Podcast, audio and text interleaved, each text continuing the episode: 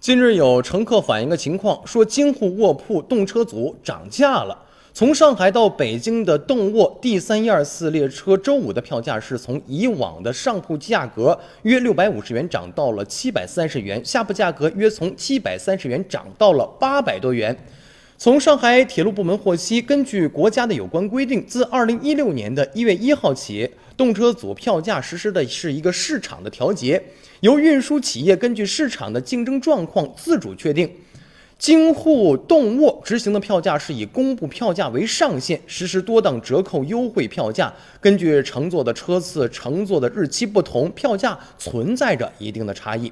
那么乍一看呢，这种涨价的形式确实是难以理解。但是仔细分析以后，不难发现，这种涨价有着合理性和科学性，是一个充满着弹性的一日一价。不仅是票价的科学灵活的一种体现，也是铁路部门理性应对和均衡发展的思路的体现。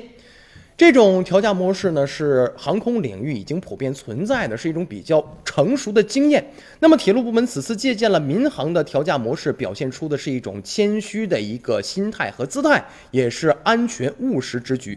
当然了，无论是出台何种便民的举措和惠民的措施，其目的都是为了让老百姓更多的享受到改革的红利。